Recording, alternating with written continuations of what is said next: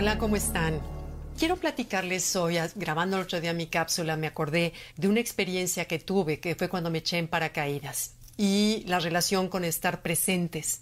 Fuimos a San Diego, California, todos teníamos eh, muchas ganas de, de, probar echarnos en paracaídas. Estaban mis yernos, mis hijas, mi hermano y mi esposo. Total, nos dijeron, vénganse a, a, recibir una clase. Ah, pues dijimos una clase. No, bueno, nos pusieron en un pedazo de sillón verde roto, de terciopelo viejo. Nos pusieron de panza y nos dijeron, cuando te eches en el paracaídas, acuérdate nada más de hacer los brazos así y las piernas así, porque si no el aire te revuelca como te revuelcan las olas. Entonces dijimos, ¿y ya? ¿Esa es toda la lección? Sí, es toda la lección a la hora que veo el avión en el que nos íbamos a subir casi me infarto. Era un avión como de la Primera Guerra Mundial, viejo, viejo, viejo. Entramos y no había asientos. Claro, era el único concepto de avión que yo tenía, sino banquitas así, banquitas a lo largo donde te metías así a la, a la banquita. Cada uno traíamos un instructor cosido aquí atrás, pero así, cosido. Entonces, este, bueno, pues estábamos bromeando, bromeando de que traíamos cosidos aquí a los, a los instructores americanos, los hombres sobre todo, ¿no? Llegamos a los 15 mil pies de, de, de altura y abren la puerta del avión y sientes el aire que, bueno, el, estómago se me, se me sumió. Mi esposo es muy valiente, él fue el primero en echarse. Nos dijeron ya estábamos localizados arriba del punto de aterrizaje. Mi esposo se lanza y Adrián, mi hermano, que le, que le, que le tocaba atrás, dice, no manches, cayó como piano. Entonces, o sea, nos imaginábamos que, que iba a quedarse volando como en las películas, ya sabes que se queda frente a la puerta del avión y que lo ves flotando en el avión. Pues no, como piano. El siguiente fue Adrián, mi hermano, que el avión tuvo que dar una vuelta completa porque perdió el momento de echarse porque se estaba apanicado total, se aventó. Y después, ya que retomó el avión, otra vez nos dijeron, ahora sí no podemos dar otra vuelta, este, y pongo los tenis en la puerta del avión con el aire a todo lo que da, violentamente pegándome el aire, viendo las nubes abajo de mí. Bueno, mi mente solamente decía, es una locura, es una locura. Y en, en la puerta me recuerda el instructor y me dice, Gaby, ¿Te acuerdas que cuando yo pase la mano frente a tu cara es la señal de que tú tienes que jalar el paracaídas? Yo traía amarrado el paracaídas de los dos, desde aquí se manejaba.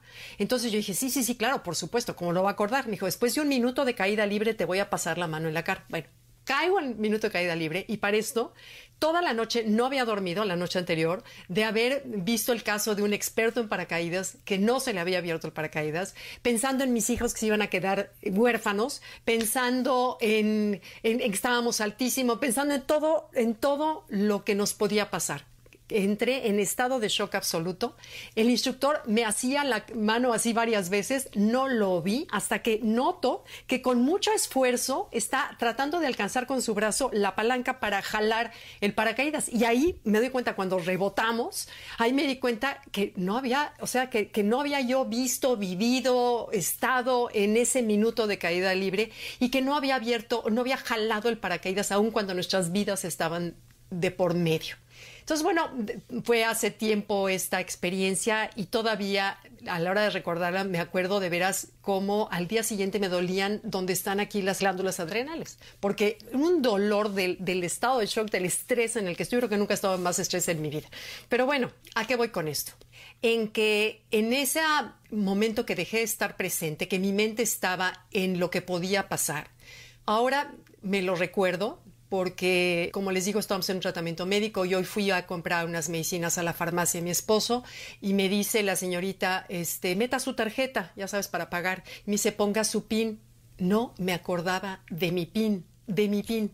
Entonces, bueno, ojalá pudiéramos estar presentes como monje tibetano, pero la verdad es que, pues, las situaciones nos retan, nos sacan del presente y y pues bueno, tenemos que uh, acordarnos de,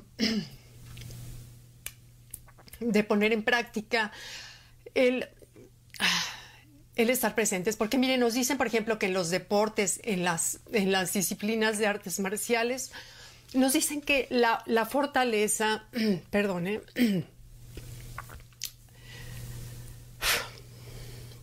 la fortaleza, la serenidad y la calma y la destreza sobre todo en un deporte, sobre todo en las artes marciales, vienen de estar presentes.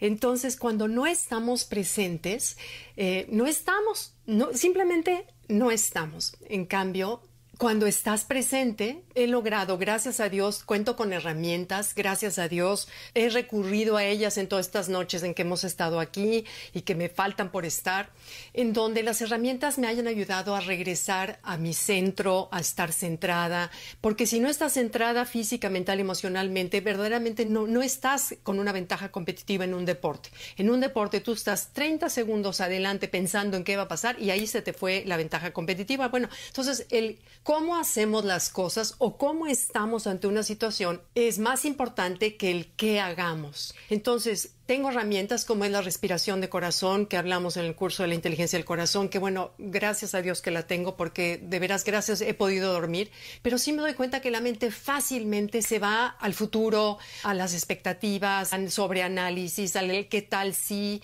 y eso es lo que tenemos que gobernar y a través de la respiración regresamos a este punto. Otra vez también de lo que me ha ayudado es de las sensaciones eh, a través de la piel, por ejemplo, sentir el roce de las la comodidad de la almohada, lo, calientito que está la cama, el concentrarme en las percepciones de afuera hace que regrese a mi centro, ¿no? Y cuando estás presente, se borra el tiempo. Fíjense, ¿han visto, por ejemplo, cómo un niño juega en la playa? ¿Cómo o juega con un insecto o juega con un pedazo de madera? Se pueden estar horas los niños, horas, y para ellos no pasa el tiempo. El tiempo se detiene cuando están presentes.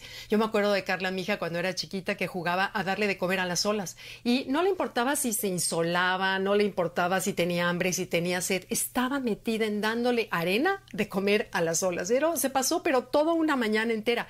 Una, una manera de estar presente donde el tiempo desaparece. Bueno, eso es lo que tenemos que lograr, meternos al presente para que el tiempo desaparezca. Y, y la única manera de encontrar esa serenidad es no en lo de afuera, no buscar que nos lo dé unas flores debajo, que nos los dé la plática con un terapeuta, con un amigo, con un hijo.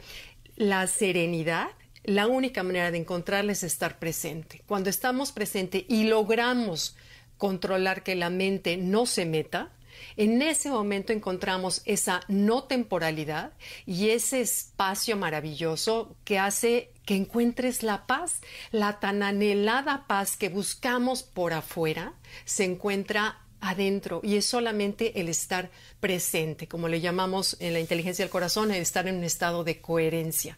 Entras en un estado de coherencia y la coherencia te lleva a una tranquilidad, a una serenidad, a un pensar con claridad, etcétera. Entonces, bueno, quise compartirles esta historia que a todos nos pasa y que todos de alguna manera estamos pasando tiempos difíciles y que la única manera de sobrellevarlos es estar presentes. No hay de otro. No hay de otro. Así que controlemos esta mente y procuremos estar presentes. Gracias. Nos vemos. Bye.